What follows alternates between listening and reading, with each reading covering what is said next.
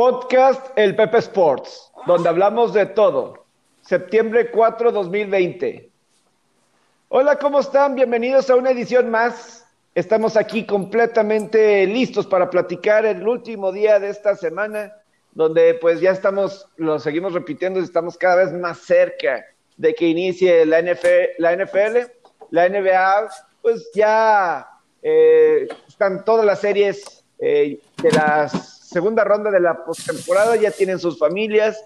El juego de Clippers Denver, la verdad, ni me molesté en verlo. Vi cómo estaba, mejor me puse a ver películas. Y el otro de Toronto-Boston, pues Toronto se salvó. En la NHL, pues es eh, Filadelfia y, y Vancouver, forzan juegos 7, sobre todo Filadelfia de forma dramática en doble tiempo extra. Y mucho más estaremos platicando y saludo a mi compañero del podcast, a Roberto Rivera, alias El Faraón. ¿Cómo estás, Robert? Bienvenido. Hola Pepe, ¿cómo estás? Te mando un gran abrazo. Como bien comentas, la, la, serie de Clippers creo que estaba definida desde antes de empezar, ¿no? Y se vio ayer en el blowout del juego 1. Muy, muy poco con qué competirle. Si a Denver se le dificultó un equipo como Utah, pues no podemos imaginar un equipo como Clippers. Hoy arranca la serie de, de Lakers contra Rockets. Y también lo comentábamos, Pepe las series del este, sobre todo, que son las más parejas, las semifinales del este, las van a terminar definiendo. Parece ser que estos jugadores que no, que no, que no son las estrellas principales del equipo, ¿no? Pasa ayer con el tiro de Oye Anunobi, un cierre dramático. La, bueno, la canasta con la que se va arriba Celtics, quedando medio segundo en el reloj. Es una gran jugada de Kemba Walker, porque Kemba Walker finta que va a ser que va, que vaya, que va a penetrar al aro, frena y dejan, increíblemente Kyle Lowry estaba, yo no entiendo esas jugadas a veces, Kyle Lowry estaba marcando a Daniel Tice, que es el, el base de, de, Boston, le lleva unos 20 centímetros fácil a Kyle Lowry, yo no sé por qué lo estaba marcando él.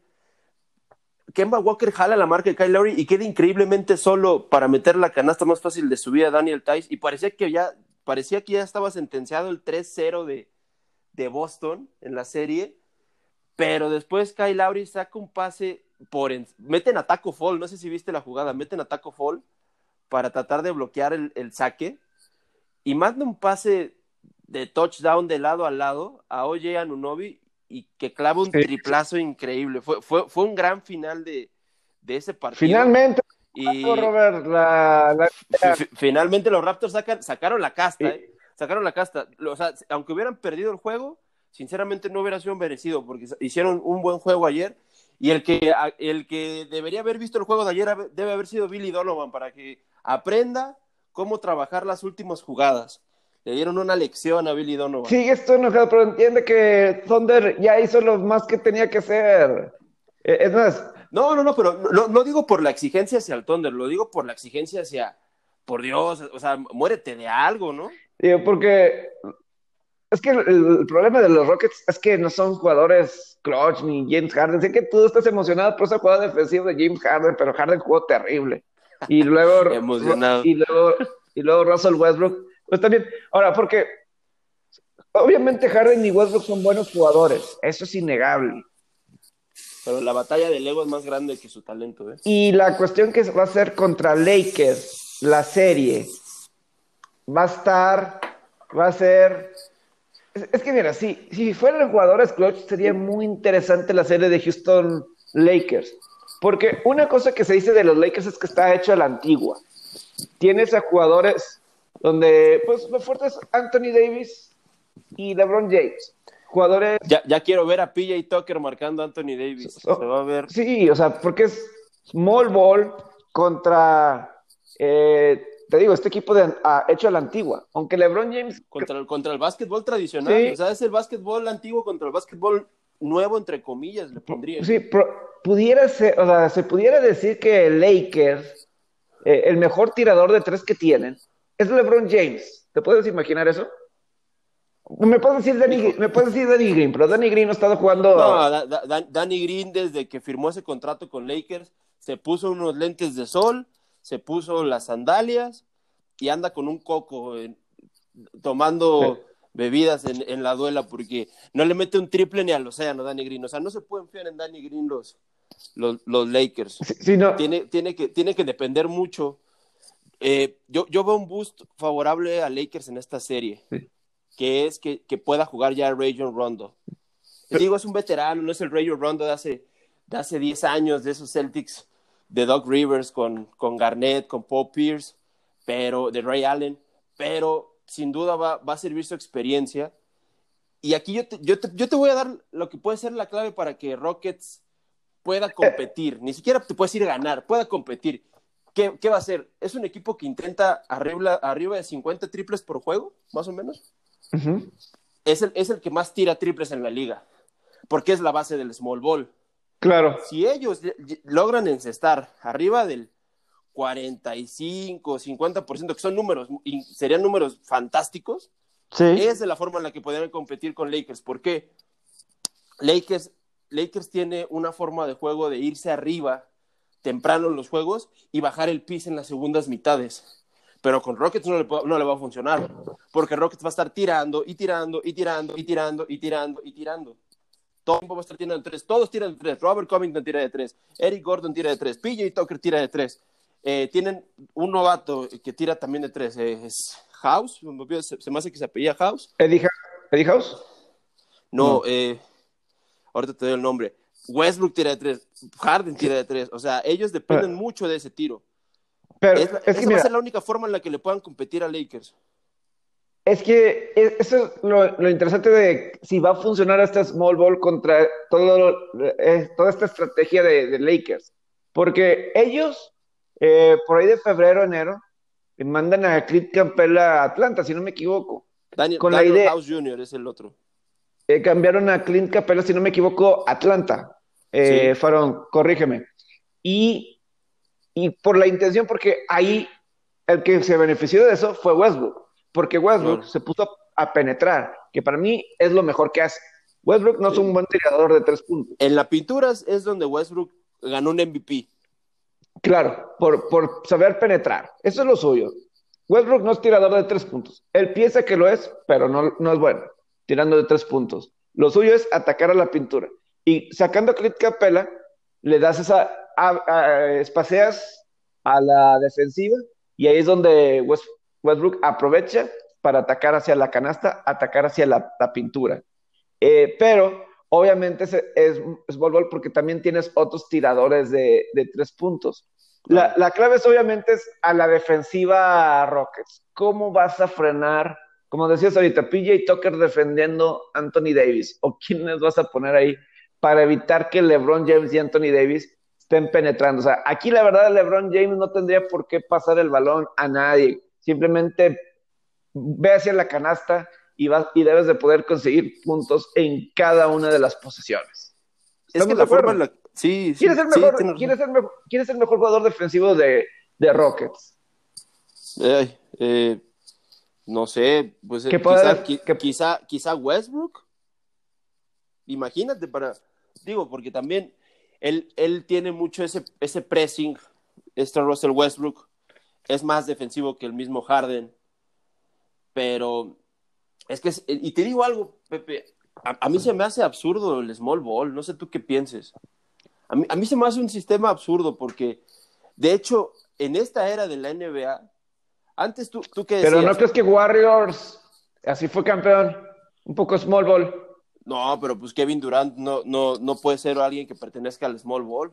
Pero, pero Kevin Durant no te va a jugar de poste. No, pero, eh, pero sí te puede postear en jugadas. Eh, puede sí, pero, en los rebotes. Pero, no es su posición principal, o sea, eh, obviamente lo puede hacer. LeBron James también lo puede hacer. Te puede postear. Pero ellos intentaron, terminaron intentando el small ball en las finales pasadas contra Raptors, sin tener un hombre grande en la pintura. Claro, o sea, eh, pero por ejemplo, el pues, resultado. ¿quién, o sea, en la mayoría de, sí, pero en las otras finales sí estaba Lakers, digo Warriors con, eh, sí eran tipos small, o sea, no era, no era un equipo grande en la pintura. ¿Quién era el 4-5? ¿Draymond Green? Eh, ¿En cuáles finales? ¿En las del año pasado? Sí. En las del año pasado era Pachulia, ¿no? Pachulia. O sea, esa es tu gente grande que tienes ahí. O sea, yo creo que Warriors sí ganó con Small Ball. O sea, una versión. O sea, o sea no era, no tenías un poste tradicional. Eh, pues obviamente era tirar de tres lo más que se podía con Curry. Bueno, pero es que no podemos, no podemos comparar a Stephen Curry y Clay Thompson, que son dos de los mejores tiradores en la historia de la NBA, con, con Westbrook y Harden. Harden quizás. Bueno, muchos dirían que Harden es el mejor jugador ofensivo de. Eh, unos, o sea, James Harden, sus habilidades como jugador ofensivo. Te digo algo, Pepe. En la tierra del tuerto, en la, tierra del ciego, el tuerto es el rey. Y la verdad, en, es, es muy fácil que Harden brille en ese tipo de franquicias como Houston, donde no hay donde no hay quien te compita en el talento. Sí, no sé si me explique. Y de hecho, él, él, es como termina funcionando porque no sé si recuerdes que le llevan primero a, Dwight Howard. Ah, claro. Recién, recién él llegado a Houston, llega Dwight Howard de Lakers. Y ellos decían que era el dúo, que iba a dominar el oeste y no sé qué. Ah, y, los y, los termina eliminando Damien Lillard con un buzzer beater en, los playoffs. Primera, primera pareja fallida de Harden. Luego le, han traído a Carmelo Anthony, le han traído a Chris Paul, le han traído a Paul George, ahora a Russell Westbrook. James Harden no puede hacer un dúo. James Harden tiene que ser el que brille en ese equipo. Lo mismo Russell Westbrook. Lo mismo Russell Westbrook. Que bueno, sinceramente ha funcionado bastante porque para mí ya es un logro que el Small Ball esté en semifinales. Yo creo que era donde iba a llegar. Yo creo que cualquier equipo del oeste que tuviera alguna aspiración el llegar a las semifinales donde sabíamos que iban a estar Clippers y Lakers, ya es un logro en su temporada. Para mí lo de Denver es un super logro. Warriors de hacer algo como Small Ball porque los Warriors no era pero, pero, como empezó la dinastía de Warriors, no fue Small Ball, Pepe. Tenían a Andrew Bogut, acuérdate. Ah, eso te lo compro al principio, pero cuando llegaron a las 73 victorias y se pusieron 3 a 1, no era. O sea, lo fuerte era tirar desde afuera. Y. ¿Cómo, cómo Houston puso hace dos años a Warriors? Es, cierto que estaba Capella, pero. Ya, necesitamos ese tipo de juego. El problema es que, te digo, ni Harden ni Westbrook son clutch así en ese momento. Y eso es a mí lo que eh, me preocupa de la serie. Si fueran así, o sea, de lo mejor, pudiera ser una serie muy interesante porque si, si Houston sale bien a la ofensiva, yo no sé si Lakers tengan lo suficiente para, para todos los puntos contra Houston. ¿Me explico? Sí. Este, si sale un Houston eh, con este, con ofensiva, porque otra vez no tienen tantos tiradores, es más un equipo defensivo. Y, eso va a ser lo intrigante. Yo sí creo que va a ganar Lakers la serie por la cuestión de que estamos platicando de, de que Harden pues, en los juegos 6 y 7, la verdad brilló por su ausencia. Y sus formas de tirar, eh, que estaba creo que 4 de 13 para 17 puntos, eso nos eso no es un básquetbol de campeonato para ser el jugador principal de una franquicia. Y entonces, yo sí la veo, este, creo que el small ball va progresando. A lo mejor lo de Clippers y Lakers lo puede bajar un poco en futuros años, ¿eh? A lo mejor en futuros años. Falta ver cuál va a ser una estrategia de Warriors al regresar ya con sus jugadores principales, ¿no? Va a ser muy interesante cómo lo haga. Es que te digo algo, jugadores como Yusuf Narkic, Krista Porzingis, son, son jugadores que te demuestran que el small ball no va a durar mucho en la liga. O sea, son jugadores que, te pueden, que son postes. ¿Cuántos ya postes, Pepe, ves que tiran de tres? El mismo Daniel Tice de los Celtics, que tocábamos el punto hace ratito que platicábamos, el juego 3, él también tira de tres.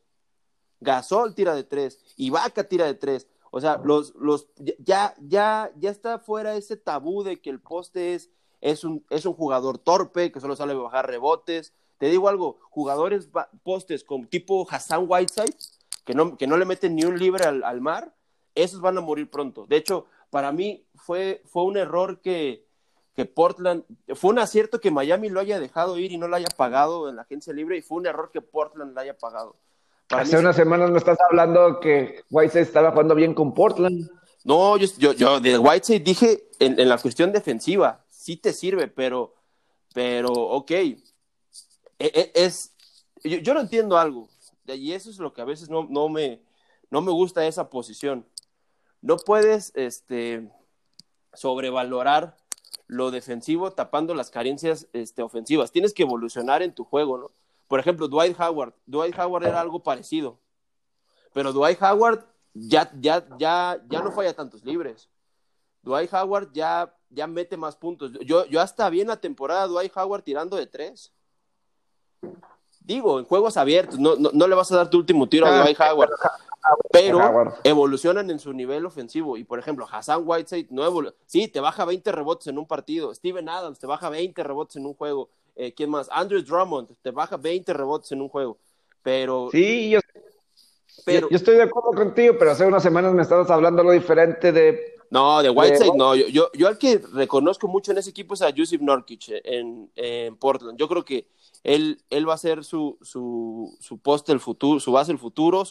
Este, tiene, tiene muy buen tiro perimetral también. Pero yo es lo que te digo, ese tipo de jugadores te hacen ver que, que no, no, no vale la pena arriesgarse en el small ball. Porque, ok, sí te va a funcionar en temporada regular, pero es que aquí es donde ya entras en una desventaja verdaderamente grande en este tipo de series, donde, donde puede cambiarte el rumbo de una franquicia, donde, puedes jugarte, te la estás jugando por un anillo. Al, al momento ahorita va 0-0 la serie. Tienen las mismas probabilidades Rockets de Lakers de entrar. Es, esa es matemática básica. Ya si nos vamos al análisis, pues vemos más claro favorito a Lakers por, ciertas, por ciertos factores. Pero es que estás dando una ventaja de a gratis, Pepe. Sí, está padre, que experimentes todo. Otra, si, si le sale a Mike D'Antoni, se vuelve un genio, ¿eh? Si elimina a Lakers, si elimina a se vuelve un genio. Es que, digo, Mike D'Antoni lo ha intentado con los soles de Steve Nash, por ejemplo. Sí. Eh, eh, pues era una versión similar. Y te digo, y con los Warriors, insisto, los Warriors demostraron que se puede. A lo mejor necesitas tener tiradores fuera de serie, nunca antes vistos, eh, como les Clay Thompson y, y es que, por ejemplo, ahí, ahí no, no, te la compro la de Warriors porque Kevin Durant podría hacer esa chamba. Kevin ah, pues es que también lo puede hacer. Es, es que, pero Kevin Durant no es un poste. Yo sé que no. Pero él, tiene es un físico. Forward, él es un Scottie Pippen. O sea, juega la posición de Scottie Pippen. Kevin Durant. Mira, ya, ya, llegó por ti la policía por, por lo que estás diciendo. Sí, sí.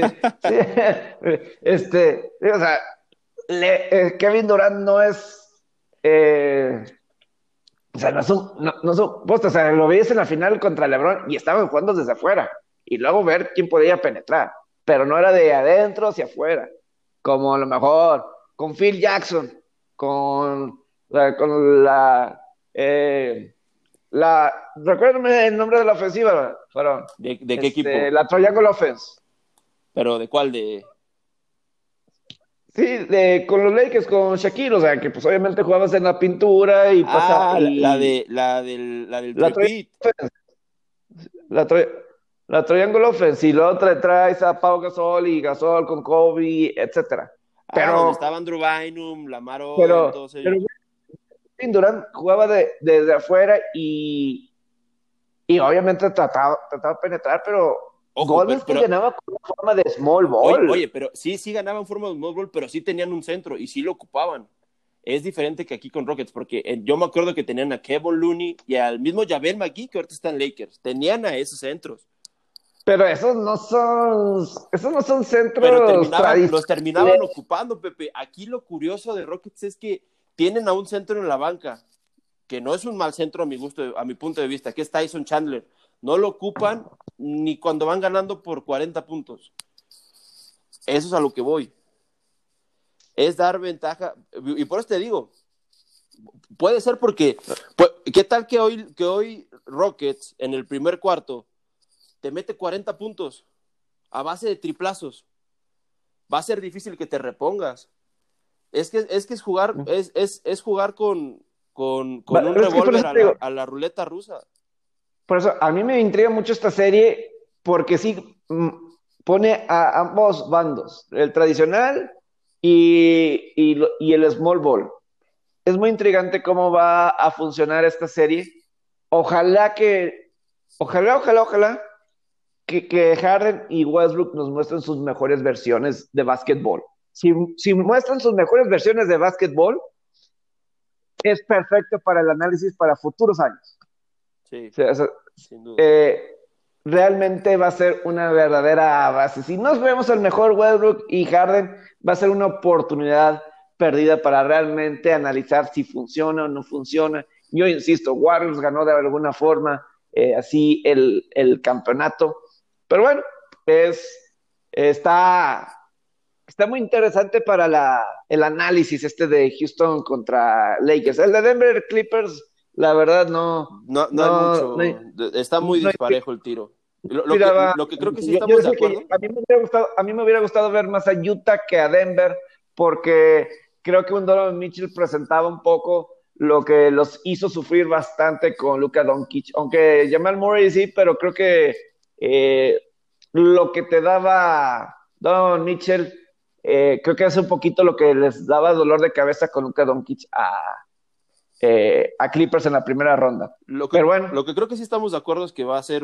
van a ser juegos entretenidos los de Rockets Lakers como fueron en, el, en, la, en la regular season, en la temporada regular. Y van a ser juegos de alto puntaje, yo, yo creo. Sobre todo por el ritmo Sí. de Rockets. Rockets es un equipo de, de alto puntaje, pero el PIS de, de Oklahoma hizo que esos juegos fueran de pocos puntos, sobre todo los, las segundas mitades. Pero aquí Lakers va a tener que entrar al ritmo de, de Rockets, si no, se va a quedar atrás. Te, te digo una cosa, Robert, cuando estaba. El juego de Boston, Toronto estaba entre ese y el juego entre Filadelfia Islanders en el hockey. Que también fue un juegazo. está está muy bueno, o sea, está muy buena la postemporada en la NHL. Yo creo que está, muy- yo creo que está mejor la postemporada, la burbuja de la NHL. No mejor, más pareja.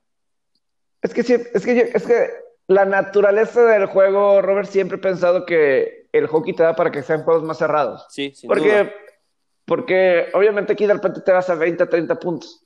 Es bien raro que en el hockey haya en un postemporada diferencia de 4 o 5 goles, la verdad. Sí. Entonces, ayer Filadelfia contra Islanders empezó 2-0. Luego Islanders remonta para 3-2. Luego empata en 4-4 y está tiempo extra. Eh, Vancouver contra Las Vegas. La- las- es, es más, tres series estaban 3 a 1. Y remontaron y ya, más bien las cuatro series. Cuatro series de la segunda ronda estaban 3 a 1. La única que Tres la de las- resolvió rápido fue Tampa. ¿Sí? Mi Super Lightning. Y, de, y, tres de lo- y tres de las otras cuatro series se remontaron para forzar el juego 7. Se van a enfriar, Y- el Lighting no le está conviniendo. Bueno, no se van a enfriar porque ya, ya van a entrar en acción el domingo, lunes. Este, pero sí, o sea, el Lightning, este, pero sí, eh, o sea, obviamente me puse a ver películas, pero yo hubiera preferido ver más el Vancouver Vegas que Clippers contra Denver. O sea, me intrigaba más, como que, eh, porque Vancouver es un equipo muy divertido de ver jugar y Sí. un- tiene un futuro interesante Y, a- y y Vegas ayer viste- nulificó a Vegas, ¿eh? Los, los dejan de Sí. hecho en cero. Lo, lo terminan nulificando una de las mejores ofensivas de la liga. Y, y, de lo, y de lo que dicen, o sea, que por ejemplo, el juego 5 ganó, o sea, lo ganó Vancouver sin jugar su mejor hockey. Y ahora el juego 6 lo ju- ju- jugó Vancouver su mejor. Falta que en el juego 7 Vegas es su mejor, su mejor juego. Pero sí, o sea, eh, yo digo que por lo general hasta así. eh, lo bueno es que el juego de Thunder y Rockets pues ya nos dio, y el de Toronto-Boston nos da, nos da algo de buenos juegos ahí que dentro de esta, estas burbujas, ¿no? Que va a ser ya, ya será para tema más adelante de cuando se acaben estas burbujas del hockey y básquet, ¿cómo le van a hacer para iniciar sus temporadas? Porque ahora sí se viene lo complicado, porque tienen que entrar a jugar todos los equipos. ¿Y Eso cómo sí. le van a hacer? No sabemos. Oye, Pepe, lo- hoy, hoy que es viernes, vi- es viernes de apuestas, viernes de parlay. Danos tus picks. ¿De quién? De, hoy hay dos juegos siete. Colorado contra Dallas y el de Vegas, Vancouver en la noche. Para ti, ¿quién se lleva los juegos 7 de hoy en el, en el hockey? Mira, este voy a... un análisis de un experto. Eh, espérame, voy a estar aquí platicando, voy a checar los momios porque no he visto los momios. Si pierdes un poquito. Bien, voy a, voy a checar aquí este, las. Eh, si, pierdes un poquito la conversación, eh, no te me espantes. No, no te preocupes. No, aquí ando, aquí ando. deja, entro a la página de covers.com para ahí ver este es que hoy es nada más un juego 7, ¿no? Hoy, es el juego de Dallas contra Colorado. Según yo Colorado, también es el de, Las Vegas contra Vancouver. Ah, ah sí, está, están los dos. De, hecho, los el de dos Colorado Dallas está para no perderse porque el juego empieza a las 3 de la tarde, hora del centro de México, hora de Monterrey. No hay ah, nada a esa hora. no creo que prefiera ver un, un Suecia contra Turquía de la Nations League. No, no, hombre, no se pierde este juego que va a ser un juegazo. Este, híjole, Colorado está con muchas, muchas lesiones. Yo me, yo me voy a ir con, con Dallas. Es un buen pago Dallas.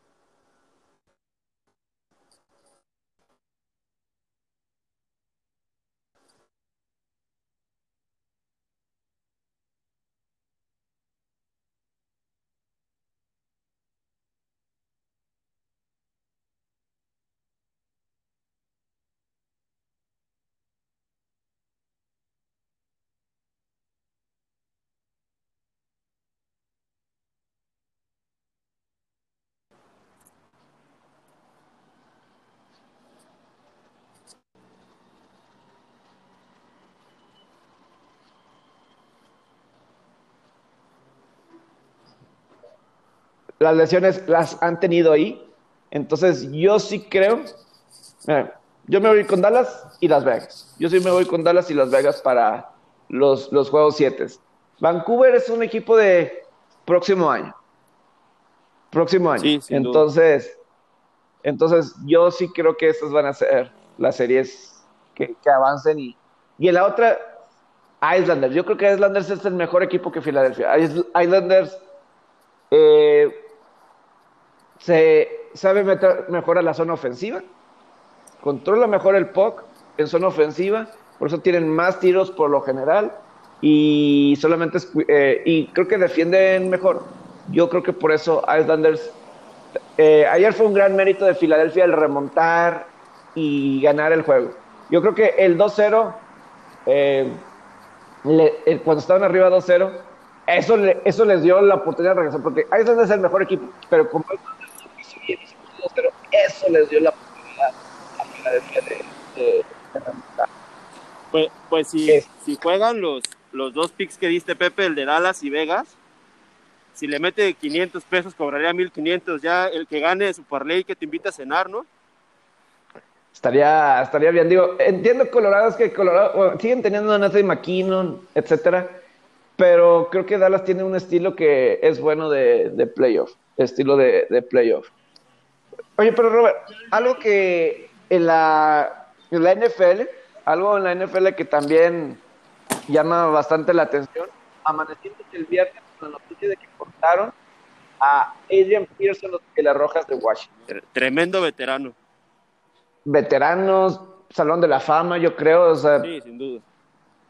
Últimamente no creo que ha habido un corredor, un corredor tan longevo como Adrian Pearson. Es más, Pearson y Frank Gore son de los corredores longevos que yo no sé cuándo vamos a ver a otro, porque se acaban tan pronto los corredores. Es lo que te iba a decir, es, eh, una, posición, es una posición en el juego que no, no es tan común que lleguen, que sean carreras tan longevas, ¿no? tan largas.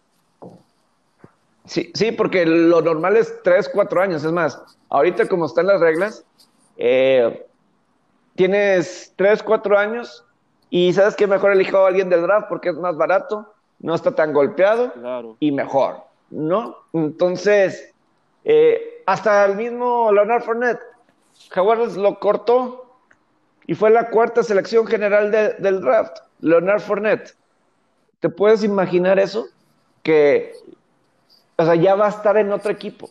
Y a lo mejor puede ser talentoso y todo eso, pero eh, y va a estar con los bucaneros. Pero pues ahí te marca en cómo está la posición de corredor. Christian McCaffrey le acaban de dar un super contrato, eh, pero pues es un corredor. merecido, ¿eh?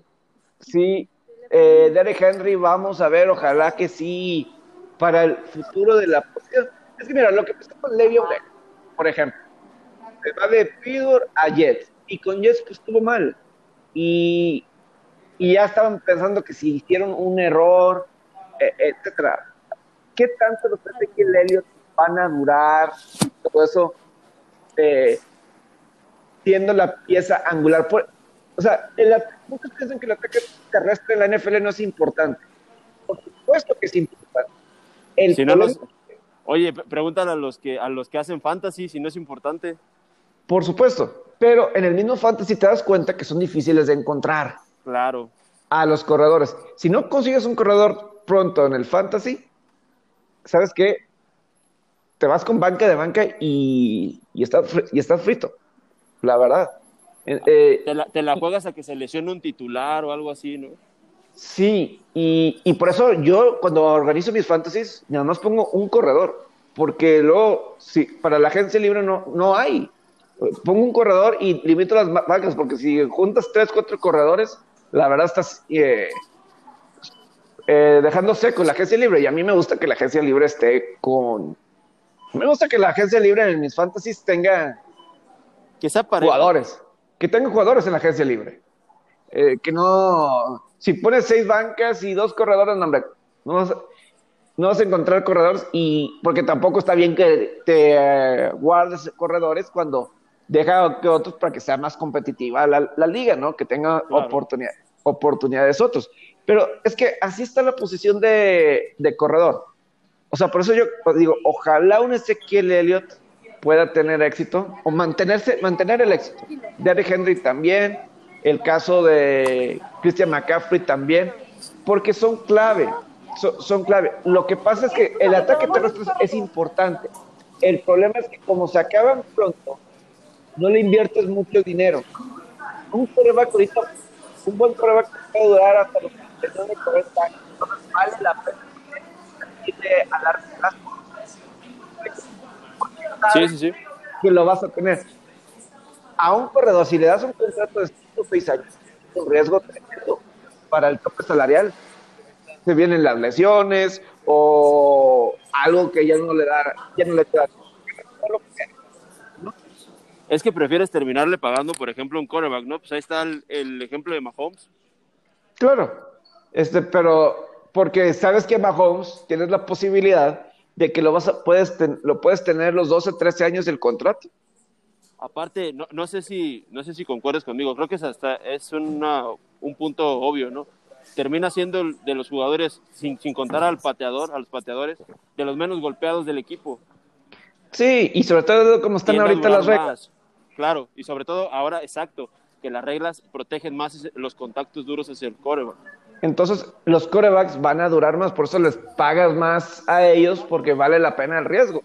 Los corredores no tienes, eh, o sea, si te duran 3 4 años, eh, siéntate fuerte. Ya no sé con Adrian Pearson cortado y que estoy seguro que él quiere seguir jugando. Frank ¿Tú crees que alguien lo tome? Que pues, tendría que ser por el mínimo. Y a lo mejor Adrian Pearson lo pudiera aceptar el mínimo porque pues, ha tenido problemas económicos él en su, en su vida. Eh, yo, me iba a atrever a decirte que él, él lo hacía más por jugar que por el dinero, pero ahora que tocas el tema económico, eso no lo sabía. Puede ser por las dos cosas, ¿eh? porque obviamente le gusta jugar. Y dos, sí ha tenido problemas de, eh, de malas inversiones, eh, rodearse de gente equivocada para... Este, y te digo, inversiones, inversiones. O sea, no sé si tanto de malgastar o no sé, como tristemente ese es un común en, el deportista estadounidense, ¿no? Pero sí, sí, ha tenido sus problemas de, de no poder Eh, o sea, económicamente sí lo ha necesitado. O sea, por eso yo creo que siguió jugando. No se administró bien su, sus contratos que ganó. Sí, yo creo que no se rodeó de, de buenas personas porque sí, este, sí, ha tenido sus problemas de. perdón. desafortunadamente ha habido inversiones fallidas, este, cosas que no le han funcionado. y ahí a veces lo de LeBron James como Maverick Carter tú hablas de lo importante es tener una persona así que te sepa administrar. claro. He escuchado gente, no, por ejemplo, creo que a Tim Duncan una vez sí le tocó a alguien que, una gente que le hizo fraude, etcétera, ¿no? Y, y cosas así, pero sí es, eh, te digo, hace dos años que empezó a jugar con Washington, Adrian Pearson sí se sonaba bastante que tenía problemas eh, económicos. Que necesitaba jugar no sé, no así desesperadamente, pero sí, eh, le venía bien aunque sea el, salario mínimo. Entonces yo creo que sí es una combinación. Pero definitivamente, Robert, aquí me entra a la conversación lo de Emmett Smith, ¿no? El líder corredor de todo Para mí es que va a durar por muchos, muchos, muchos. Realmente los que están cerca, entonces, Frank Gore y Adrian Pierce. Eh, Frank Gore le faltan 3.000 yardas y, luego un poco más es Adrian Pierce. Te voy a salir tantito, Robert, pero aquí estoy por si se pierde un poquito. Nada más para decir exactamente las yardas que, que están Emmy Smith y, lo, y cuántas yardas están atrás. Mira, si, quieres te ayudo con las de Emmitt Smith. En total, él terminó su carrera con 18.355 yardas. Ajá. Y Frank Gore tiene 15.347 yardas. Adrian Pearson, 14.000 yardas. 14.216, es decir, le 4 por 3. Y si vemos, menos. Si vemos a Adrian Pearson, las últimas temporadas, 1042 yardas, 498 fueron dos temporadas con Washington. Puede ser posible, ¿eh? O sea, no están tan, pero probablemente necesitaría jugar cinco años. Y tener números muy constantes y muy buenos y, no estar oh. lesionado. Sí, son, son, como cinco temporadas porque son, es un poquito más de cuatro mil yardas. Y vamos a decir que no siempre llega a las mil yardas necesitaría jugar jugar cinco temporadas más. necesitaría ser el running, el, running back titular primero. El que juegue la mayoría de las jugadas. Para poder llegar a esos números. Y, Frank pues, sí, adelante, adelante. Ah, y, como tú bien argumentas, Pepe, es que la energía que le da un novato, sobre todo en esas posiciones, es, por, es barato. Está prácticamente fresco para la liga no tan piernas frescas. piernas frescas, más ágiles. Ahora, lo platicamos en podcasts anteriores. Los rookies cada vez vienen mejor preparados, cada vez vienen mejor físicamente, mejor, mejor habilidad.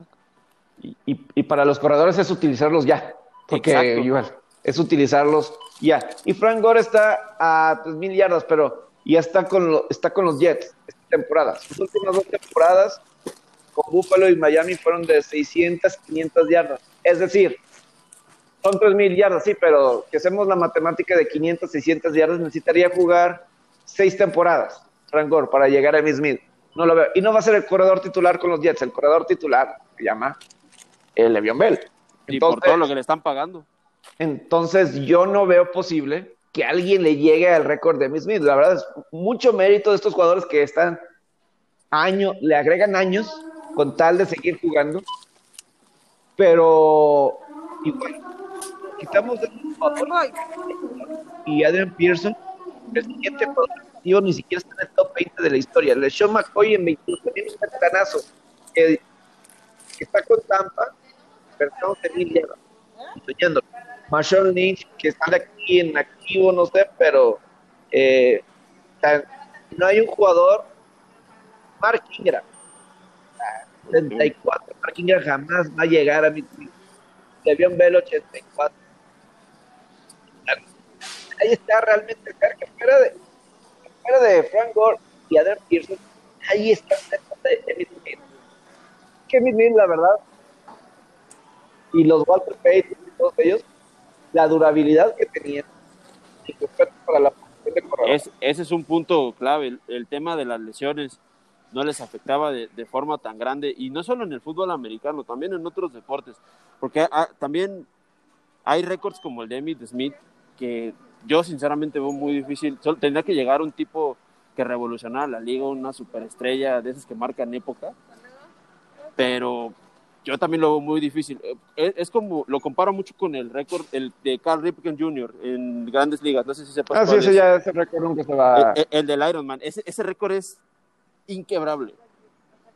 Sí, porque ya ahorita ya todo el mundo le da descansos a los jugadores. y aparte es un récord que no, que no compagina con el, con el, por ejemplo, con el Moneyball o con el sistema de que están implementando muchos equipos de, de, de, la, de, no, de no pagarle tanto a los jugadores y usar muchos novatos, de, de le pongo un line-up al zurdo y uno al derecho, ah, y con esa mecánica de juego menos es probable que un jugador te arranque tantos partidos de manera simultánea por tantos años.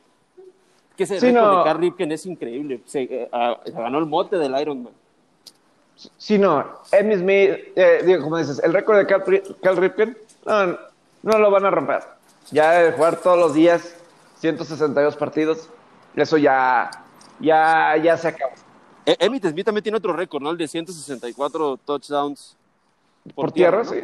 Sí, sí, sí. Fíjate, hasta ese yo lo veo difícil. Ah, claro. Y, y, y por ejemplo, hay otro récord que también yo veo difícil, que es el de Pete Rose, el de los hits. Ah, ese tampoco. Yo no creo.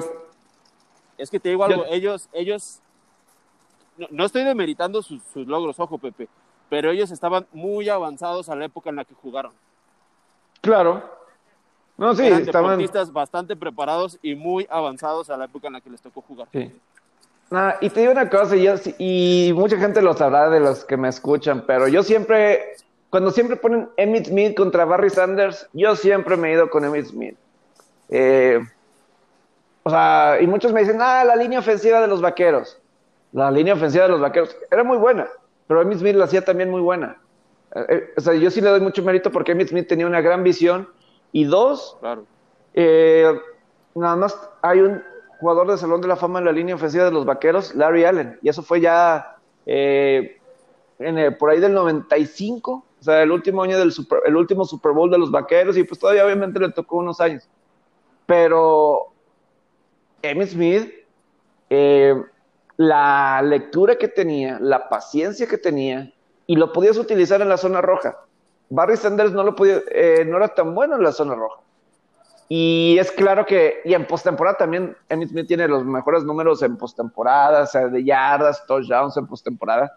Es decir, te lo combinaba temporada regular con, con playoff, ¿no? Y Super Bowls. Entonces, este, yo la, yo la verdad, cuando me ponen eso de Emmitt Smith, Barry Sanders, Barry Sanders obviamente un gran jugador, pero yo siempre me voy, me voy a ir con Emmitt Smith. Y a lo mejor me dirían, si, Barry Sanders no se hubiera retirado joven, a lo mejor él tendría el récord de más yardas. Pero yo de cualquier manera dame a Emmitt Smith y, y puedo construir una ofensiva alrededor de, de, él.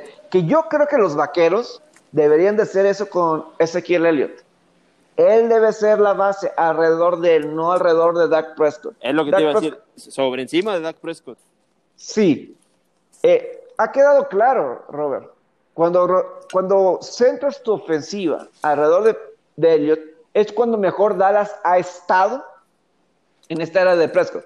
Prescott siendo un buen complemento, haciendo lo que tiene que ser. ¿Me explico? Sí. Pero, cuando, pero cuando pones a Prescott como el principal, Ahí es cuando Dallas no, ha batallado para ganar.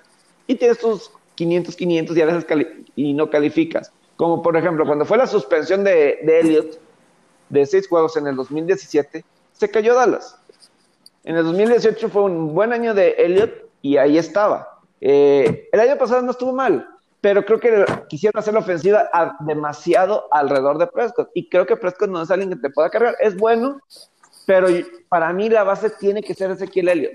Lo rodeas alrededor de Elliott, ahí es donde yo veo que Dallas puede, tiene una mejor posibilidad de llegar lo más lejos posible en esta temporada. Prescott siendo el principal, eh, puede ser de play, pero no los veo más allá. Y eso tiene buenas armas. Sí, yo, y, es, y es algo que, que, me surgió una, una duda, Pepe, tú, tú la debes saber mejor. Ok, tú aquí propones que, que se base la, que se centre, que el centro sea Ezequiel Elliott. Según yo, lo normal es de que el, centro, de que el centro en ofensiva sea el quarterback. En la actualidad, sí. En, en la actualidad. Y por lo que le pagas, sí. Exacto, y por la durabilidad, ¿no? Que es lo que también, un tema que, que tocábamos. ¿Tú crees que esa sea una evolución? El, el, sí. que, el, que, ya se centre más en el, en el, en el mucho en, el, en los running backs, las ofensivas. Es que yo creo que es dependiendo del quarterback. Obviamente, si traes a Tom, Tom Brady, vas a centrarlo alrededor del ataque aéreo. Ah, claro, claro. O sea, Tom Brady es ataque aéreo. O sea, hasta, digo, los últimos años yo creo que para él fue muy frustrante el que no tenía armas a los, a, en los receptores y vamos a correr el balón. Y el año pasado. Sacaba agua de las piedras y, el, y la pieza de corredores el año pasado estaba lesionado, entonces por eso estaba batallando. Pero cuando fueron campeones, era correr el balón, porque no tenías receptores más que Edelman, y Edelman eh, es bueno, pero no, no es explosivo. Eh, entonces, entonces te, y traes un Patrick Mahomes, obviamente no vas a correr tanto el balón. Tienes un Peyton Manning, no vas a correr tanto el, el balón.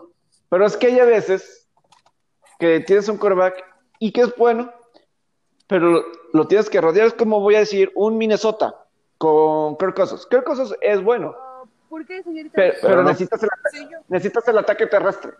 Necesitas, ahí necesitas pero más que un Kirk Cousins. Que, que te funcione un Dalvin Cook con Minnesota corriendo el balón. Es muy importante. O con el otro jugador que tienen ahí corriendo. Necesitas que ellos dos complementen la cosa. Si, si tienes ese buen ataque terrestre, Kirk Cousins te va a jugar bien y te puede ganar juegos y calificar a postemporada. Pero necesita el ataque terrestre. Claro, eh, los, no, no, es el centro. Así es. Eh, bueno, es que, pero a veces lo quieren hacer el centro porque le pagas, es el que más el que recibe el mejor sueldo. Y lo tratas de, de complementar, o, o, tratas de que sea de la estrella.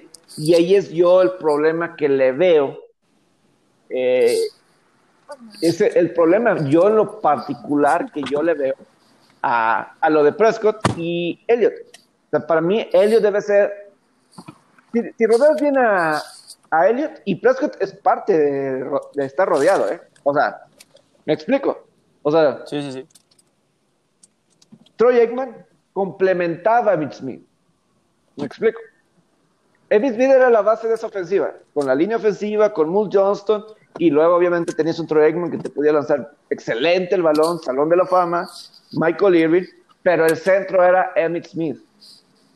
De eso se encargaba la ofensiva. Y no quiero decir que Troy Aikman sea malo, te digo, salón de la fama. Pero Dallas necesita. Ese que es el mejor jugador que tienen a la ofensiva. Vamos a ver cómo CD Lamb y Michael Gallup y Amari Cooper. Pero yo creo que Ezequiel Elliott es la clave de los vaqueros. Bueno, por lo menos Sí, sí por, depende también mucho de que no se lesione, de que no se metan escándalos fuera de... Eh, todos los escándalos, que ese ha sido el problema de... Que ha sido el problema Elliot, de, de Ezequiel Elliot. Elliot se ha mantenido sano, se ha mantenido sano por lo general en su carrera, que eso es pero, difícil. Con todo las situaciones fuera del campo son las que le han afectado sí, directamente pero... a su rendimiento y a su, y a su equipo, porque exactamente como bien comentas, a ver, a ver ahora qué plan tiene Mike McCarthy, ¿no? Sí, que Mike McCarthy con Green Bay era damos, le, le, demos el balón a Aaron Rodgers y que se ponga a lanzar el balón. Era, al revés, era al revés en Green Bay. Sí, con Aaron Rodgers, Rodgers. Entonces, eso es lo que mucha gente piensa, que con Mike McCarthy en Dallas es para que lúcete. Pero yo no sé si eso sea lo correcto. O sea, ahorita Rodgers a lo mejor no está, ya no está en su prime. Puede ser que Aaron Rodgers ya no esté en su prime. Pero cuando estaba en su prime era lo correcto. Deja que claro. Rodgers lo haga no sé, Prescott puede que esté entrando en su prime, pero a mí no me ha dado suficiente confianza. ¿De la verdad, crees que Rogers no, no sigue en un, en un nivel tipo prime? Yo, yo, yo, que... yo, yo veo la cara, digo, guardando todas este no, no me voy a meter en cuestión de logros y eso, porque pues no va ni al caso la comparación. Yo me refiero a la durabilidad y en, en que lo veo con bastantes buenos años por delante. Se- Lo se lesiona- a Tom Brady. Se lesiona- Rodgers. O sea, Sí, lo, han- lo han quejado tenido- mucho eso. Rogers ha tenido conmociones, ha tenido reparación de, de- de hombro, ha Es que, tenido- es que sí le han pegado más que a Brady, y- sí tienes razón. eh, se lesiona más Rogers que, que Brady. Y, y entonces, o sea, yo sí creo que ya no está en su prime. Y te digo, en Green Bay centraron más el ataque terrestre y llegaron hasta el juego de- con Aaron Jones y llegaron hasta el juego de campeonato. Eh, con lo principal siendo el ataque terrestre. Y, y obviamente, Rogers haciendo lo suyo. No quiero que se me malinterprete, pero sí veo hay un Rogers que ya, este, es que hasta un Drew Brees, yo no sé si Drew Brees ya no está, no está en su prime. Hasta voy a decir, Tom Brady ya no está en su prime, definitivamente. Sin duda. Más que lo defienda, ya no está en su prime. Pero todavía yo creo que Tom Brady es un correcto top 10 y tiene muy buenas armas. Y yo creo que lo va a hacer funcionar. O sea, ¿Tú crees que gana un anillo en Tampa? es- vean, escuchen el podcast que grabé con, que también vayan al canal de Andrés Guerra, debe ya estar disponible, el de Touchdown Reloaded de esta semana, cómo me peleé con Gus Mundo y Guerra sobre la situación de Tom Brady, de que yo creo que con Tom Brady Tampa Bay va a calificar a postemporada. Y me decían, no, pues es que a lo mejor por la defensiva. Pues, o sea, pues el año pasado terminaron con marca de 7 y 9 y sí la defensiva mejoró de la temporada pasada. Pero cuando tienes un quarterback que te intercepta 30 veces, que le interceptan 30 veces y no sé, como 6, 7 que fueron regresados para anotación, Tom Brady nunca ha tenido un- una temporada que le intercepta en 15 pases. Y me estoy diciendo, y me estoy yendo muy alto, no tengo aquí la estadística fresca. Pero te aseguro que no ha tenido temporadas de 13, 14, 15 intercepciones. Entonces, ya automáticamente le está reduciendo la mitad. Es que es un super upgrade. Eh, con esa mitad de intercepciones, esas 7 y 9 se puede convertir en 10 victorias. Nada más, con, nada más con reducir las intercepciones y con la calidad que tiene Brady por default. ¿Me explico? Nada, Sí. más, por, nada más por la ca- calidad que tiene por default de saber cómo jugar y saber ganar. Esos 7 se, se pueden aparte está convertir en 10. teniendo algo Brady que no había tenido en los últimos años en, en Patriots. Esta super ofensiva y tantas armas disponibles. Sí, no, tienen tan. No, sí, en armas está fenomenal. Entonces, te digo, no, no está elite todavía, ya no. Pero de que es un quarterback top, top 10 titular todavía en la NFL. De que le queda ¿Quién? bastante gasolina en el tanque, eso no hay duda. ¿Quién a los 43 años? Nadie, nadie ha sido quarterback titular a los 43 años. Nadie había sido quarterback titular a los 42 años en la NFL. Ahora digo Drew Brees y lo que están haciendo Drew Brees y Tom Brady, pero hasta creo que Drew Brees el año pasado no fue su mejor año. Aunque tuvo algunas temporadas así, wow, o juegos de cuatro touchdowns, sí, de repente, pero yo creo que se vio, te dice, en el playoff. Sí, sobre todo es lo que te iba a decir, sobre todo en el playoff. No jugó bien contra Minnesota. Pero, o sea, ese récord de seis supertazones ganados de Brady, pues es lo que busca Patrick Mahomes. No sé si lo vaya a, lograr. En- Por eso le están pagando ese tanto dinero por, por tantos años, porque Kansas City tiene fe en eso. Fíjate, un récord que a mí, y todavía espero que algún día lo rompa alguien. Bueno, no alguien, Tiger Woods. El récord de Majors de, de Jack Nicklaus.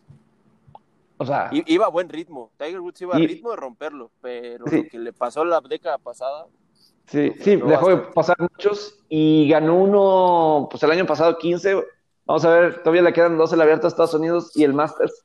La verdad es que su, su juego corto, este, la verdad, no han dado, no, no, no han dado bien. Y esa es la razón que eh, está terminando como los lugares 40 o así, porque no está haciendo nada en los greens. No está haciendo nada en, en los greens. Y, y tampoco creo que le está pegando bien con el driver, creo que es su mejor aliado, pero cuando lo pone en el fairway, tampoco sus fierros tampoco los está poniendo cerca. Y, y cuando los pone está fallando. Entonces, ese es, es- pero todavía, todavía va a haber, va- estoy seguro que va a haber fines de semana en el que el Porter le va a funcionar, pero no van a ser muchos, te explico. él, él va a tener que aprovechar esas oportunidades, porque va a ser lo que lo ayude a acercarse a ese récord. Eh, y digo, tiene 15, son tres. Y lo platicamos en, una vez en un podcast con Fernando Martínez sobre tratando de llegar a esos 18. Eh, ese es el, Tiger, yo no veo quién lo pueda. Es un que, que sobresale, que a lo mejor era más sencillo en la era de Jack Nicklaus, los 18, ¿eh? Porque no estaba la competencia tan tan peleada, o sea, tan pareja como está ahorita, la verdad. No me había tocado, pero pues ese es otro récord. LeBron James es un hecho que va a pasar a Karim Abdul-Jabbar, ¿no? En punto. Eso es un hecho. Sí, aparte, él otro, otro ejemplo tipo Tom Brady de que ya, ya, ya, es, ya es adulto, LeBron James eh, tiene una gran ventaja, empezó muy joven su carrera. La NBA esa es la ventaja que tienen ellos, que empiezan demasiado jóvenes las carreras y por lo regular, si saben llevarla bien en cuestión de las lesiones, eso pueden ser muy duraderas. Da como cuatro mil puntos de Karim. Más o menos, aproximadamente. Yo creo que, y a, LeBron le quedan bastantes años todavía. Yo creo que después de que se acabe este contrato con Lakers va a firmar otro. No sé con quién, pero eh, su sueño de él es jugar con, con, su hijo, con Bronny, que es el que le va a dar, que es con el que va a alcanzar jugar. Y Bronny todavía eh, está, todavía, todavía está, me parece, en preparatoria, en Sierra Canyon, junto con el hijo de Dwayne Wade. Le falta que, que papá, papá Wade no le gusta que no metan mucho a su hijo, pero bueno. Pues es que eh, eh, pues, es que se comporta como cualquier papá, se comporta como cualquier papá. ¿Tú, no te pondrías celoso de, de que del equipo de tu hijo jugara al hijo de LeBron y no lo metieran? Pero contrólate, te tienes que controlar. Este... Sí, pues es que son palabras mayores, ¿no? Pues, es el equipo de los son los hijos de Lebron y sus amigos, ¿no? Sí. eh, que... Es que me, eso me suelta una risa porque como que así pienso yo los equipos de Lebron. Lebron y, Lebron, pues ahí está el ejemplo con J.R. Smith. LeBron y sus amigos, ¿no? lo, han metido a J.R. Smith, pero nada más ha entrado a dar, a dar risa, a provocar Oye, pero... por cierto, por cierto, por cierto. Ahorita de Jay Williams, no puedo creer lo que... Digo, yo muchas veces critico muchas cosas de LeBron James, etcétera, que...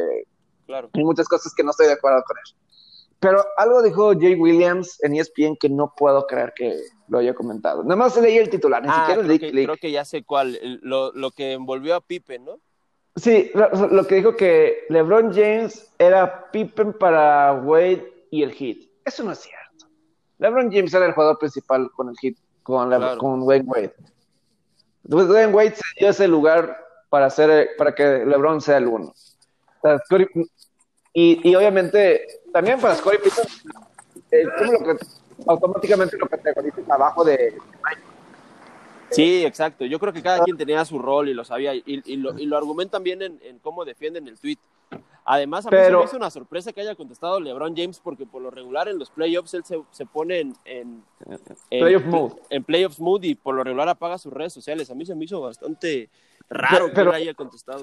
Pero ahí sí, LeBron James no era el jugador 2 a Wade en Miami. No lo era. No, no, no. Ni, ni cerca de serlo. No, lo era, entonces no tiene sentido. Y también Pippen como que reaccionó porque pues obviamente estás poniendo que es dos y, y Pippen obviamente tiene su orgullo como profesional y él siempre, y él siente que es, que, o sea, no, le pedía nada a nadie. Es que es algo obviamente. que el mismo Michael Jordan se ha atrevido a decir. ¿Qué? Es que es algo eso, de que, de que Pippen era, era su dos y eso, o sea, es algo que ni el mismo Michael Jordan se ha atrevido a decir. Y, y, no, y no porque no lo haya sido. A la trayectoria de Pippen y a lo que representó para esos Bulls. Totalmente. Entonces, el que eso de, digo, yo critico muchas, muchas cosas de la James que critico que todos sus que hace es basado económicamente, o sea, la verdad. Eh, pero en cuestión de básquetbol, en cuestión de básquetbol, yo no le veo, o sea, el que, o sea, eso no, fue, no es cierto. O sea, LeBron James era el uno en el hit de Miami y ahí sí lo tengo que aceptar. O sea, por más que.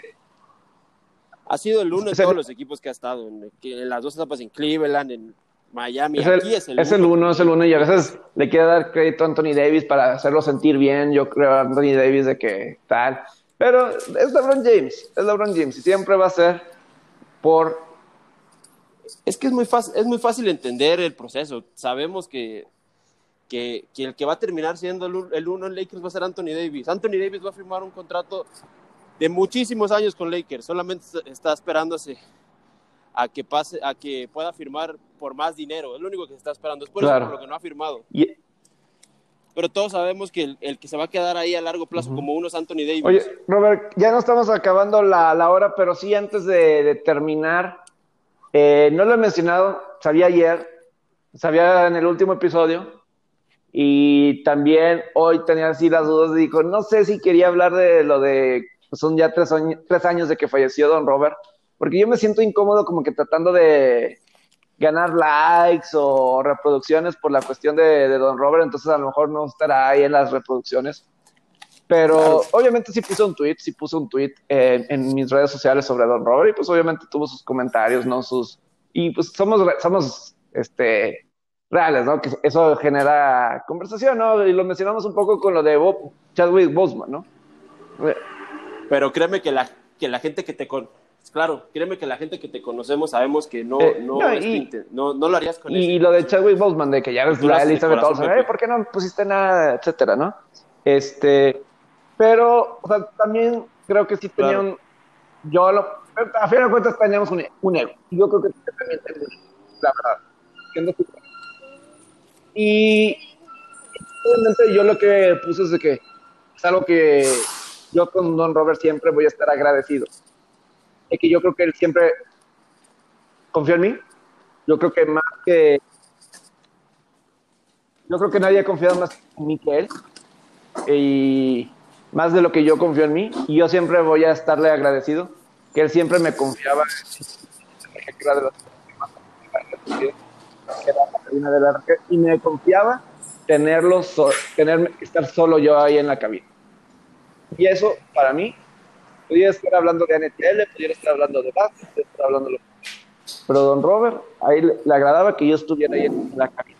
Él se me molestaba cuando, cuando de repente iba a estar solo y sabía yo antemano de que ya sea Aldo o Ricardo o así en Big Leaguers o quien sea no iba a estar y yo iba a estar solo y me decían, pues ve y dile a don Robert que no sé si alguien más te puede acompañar. A don Robert no le gustaba que, que fuera con él y le dijera eso. Sí. Dice, no puedes. Y yo, yo, yo la verdad, yo era pues porque me decía. Claro. Este, porque pues, obviamente siempre es mejor tener un complemento. Siempre, siempre. Pero, pero, Sin duda. don Robert se me, me- se- y, no me regañaba así, o sea, sino como que me mandaba así mensajes así. o sea, yo me acuerdo una vez, iba a estar solo, y con todo respeto lo voy a decir esto para, para Roberto Figueroa. Este, había unas peleas de UFC, que era, había sucedido algo importante en el UFC, y yo le quería marcar, estaba solo, para hacer plata. Y me decía, o sea, como que típico de Robert, ¿no? Así de, no puede solo, o, sea, y la este, Roberto Figueroa, o sea, con todo respeto, lo digo con todo el respeto del mundo para Roberto Figueroa, que me cae muy bien. Pero, o sea, el mensaje es, tú no puedes solo, o sea, tú no solo. Este, y, y una vez, don Robert una vez comentó, Pepe Villalba no necesita un salvavidas, necesita flotis, una cosa así, este, para poder nadar, ¿no? Este, entonces, ese tipo de cosas, cuando, de don Robert siempre lo voy a tener muy agradecido. Era la forma en la que él te demostraba un respeto hacia tu, hacia tu trayectoria, hacia tus conocimientos, hacia tus capacidades. Y sin duda que eso, eso te da, eso a ti también te reflejaba en confianza y en, y en, en muchas cosas positivas de tu, de tu carrera, ¿no, Pepe? O sea, te daba, te daba ese empujón, te, te hacía dar el máximo. Estaría padre que nos platicaras una anécdota con, con Don Robert o que nos platiques lo que ayer tuiteaste, lo que pusiste de, de, de que él te marcó por última vez en el teléfono rojo. Estaría padre que nos platicaras un poquito de eso. Yo tengo la idea, yo quiero creer que la última vez que sonó el teléfono rojo en el que era Don Robert fue para mí. En agosto 2017 estaba lo del huracán Harvey en, en Houston, huracán Harvey 2017, Sí. y a Don Robert siempre le gustaba que la ARG sea un servicio para la comunidad. Claro.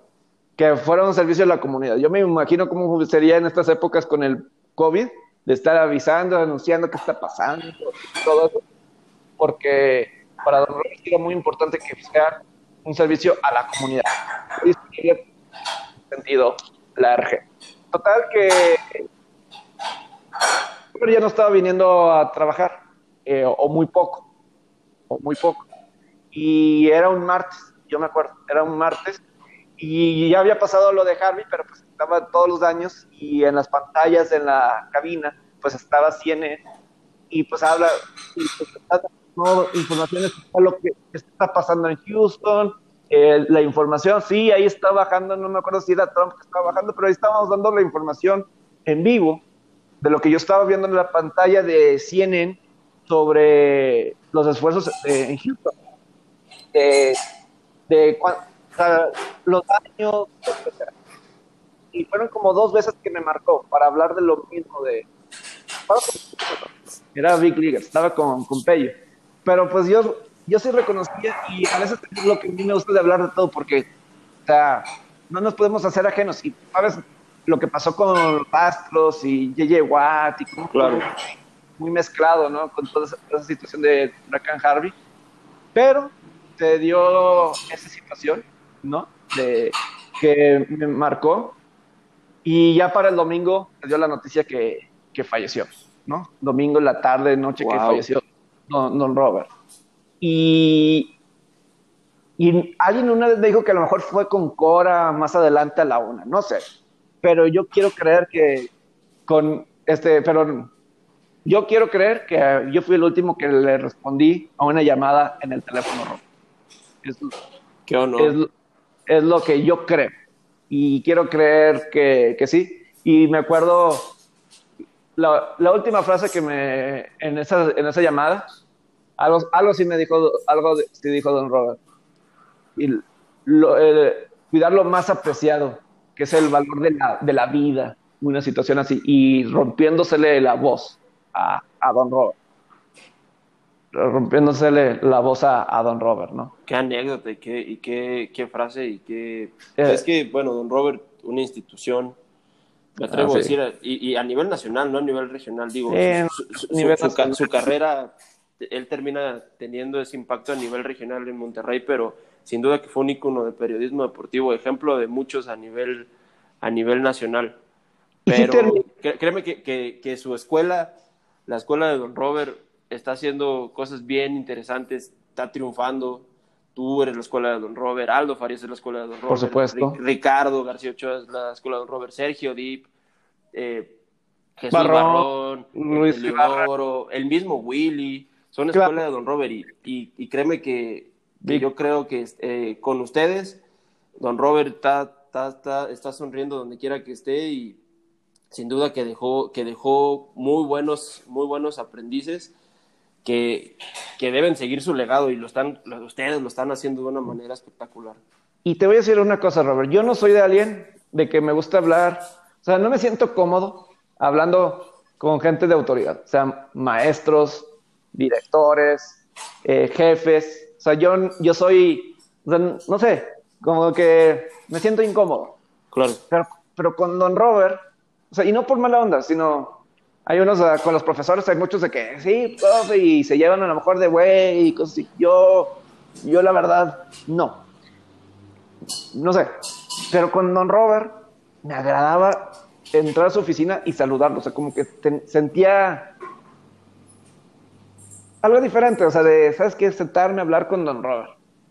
Eh, una Claro. confianza, una confianza que, o sea, bien padre, muy, muy padre, muy, muy padre, este, que no tenía así con otro jefe, eh, profesor o una figura de autoridad, de, ¿sabes qué? Déjame, me siento y platico, y, y yo creo que él le agradaba, yo creo que, y yo sí creo que le agradaba que yo me sentara a hablar con él.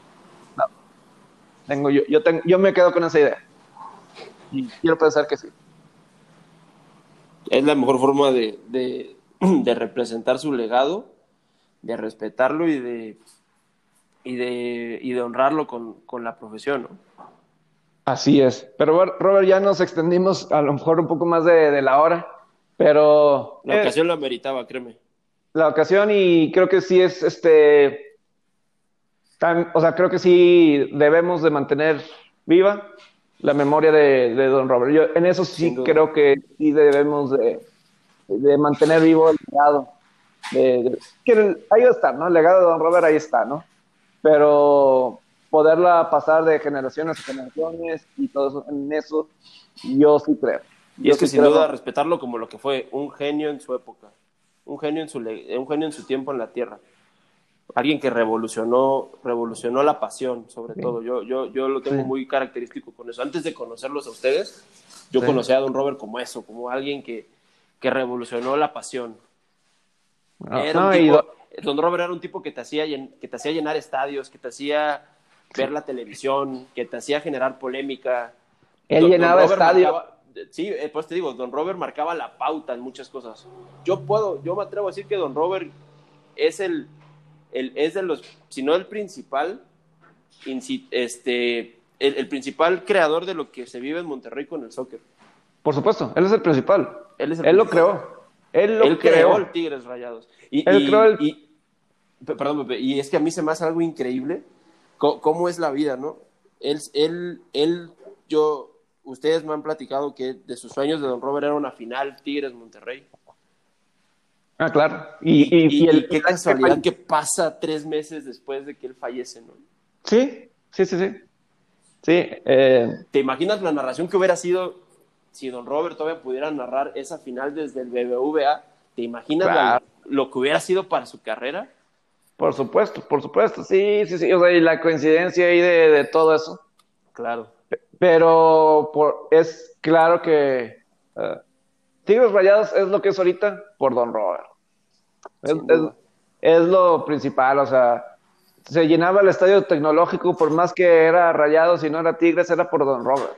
Era por Don Robert, ¿no? Eh, ¿No te acuerdas de este, el Wisto Madero, cómo nos comentó? Simplemente pierden una final con Tigres y ya, ya no Sí, quieren ir. sí, sí, sí. Exacto. ¿Cómo se paga eso? Don Robert? Don no Robert hubiera provocado que eso no hubiera pasado. Definitivamente, definitivamente.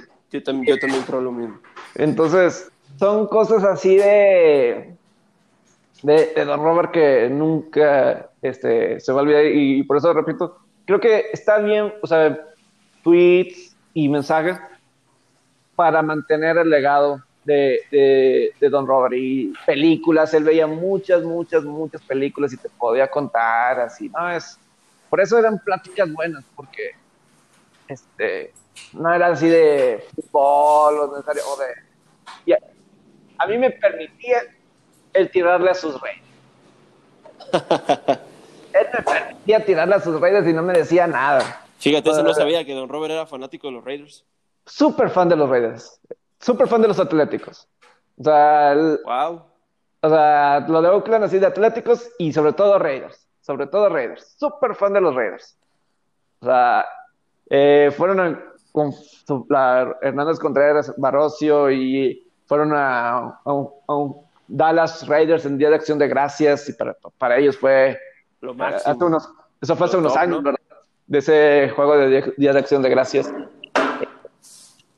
Pero, sí, el Super Rey, entonces yo siempre, él me permitía, o sea, el que. Yo, yo siempre le tiraba a los Raiders, porque pues, tocó que siempre eran malos, entonces pues, tocó, tocó por naturaleza, ¿no? El tirarle y luego, pues Andrés Guerra es Super Raider, ¿no? Entonces, es y a veces crea, creen que los Raiders son un super equipo, no sé, y eh, se cuenta que no hace nada, ¿verdad? Este, total. Entonces, era muy, era muy bonito, era muy padre. Era, era muy, muy padre tener algo, tener algo así. Y por eso yo sí creo que sí es importante estar recordando a don Robert, tanto con las palabras como con los hechos de cada quien. Sin duda. Pero bueno, Robert, este fue una excelente plática, una gran semana. Tú vas a estar de vacaciones la próxima. Sí, pero prometo, prometo no, no descuidar el podcast. Pro- Prometo desde donde esté grabar. Bendito Pero- sea el internet. Perfecto. Oye, gracias. sí, sí, sí, gracias a ti, Pepe, perdón que te interrumpa. Si se gana ese parlay, te, ga- te, te invito a otra cena, aparte de la que te debo. Va. Ya está, Robert. Gracias, Gracias. Pepe. Ojalá- lo si, se nos- si se le hizo largo, etcétera, pero Eh, de cualquier manera, creo que estos últimos 20 minutos, estoy seguro que. Saludos. Saludos.